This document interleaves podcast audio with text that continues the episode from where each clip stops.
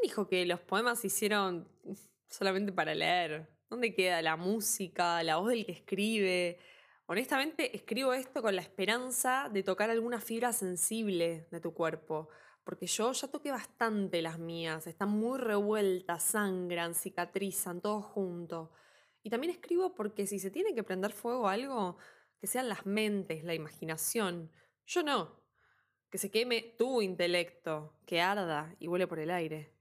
Que se queme tu corazón. Esa sería la mejor revolución.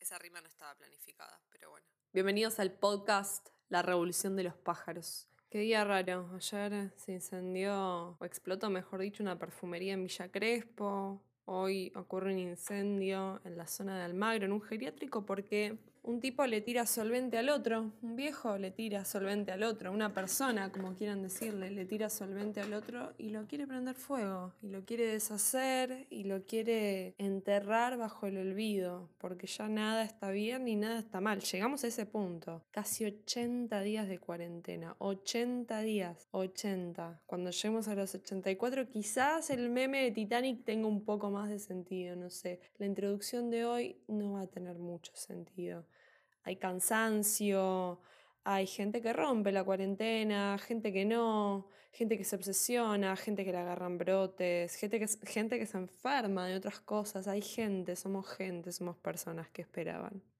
El poema de hoy nos trae un poco a colación el enojo y lo que puede ser, lo que podemos ser, lo mejor, lo peor, lo que sea, somos, estamos ahí. Disfruten a trompadas. A veces nacen esas ganas de querer sacarles los ojos por la boca, la lengua, por las fosas nasales, deslizarse por la yugular y tragar su sangre.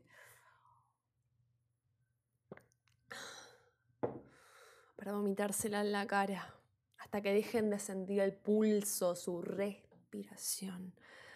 Que soy violenta, que no tengo paciencia que esto es mucho, que doy más miedo que Carrie. Pelotudos. Soy la punta del iceberg que se tragó el Titanic. Qué lindo. Qué lindo poder expresarse, poder decir, poder sentir, poder dejar salir toda esa bronca, todo ese enojo, ese odio y bailar.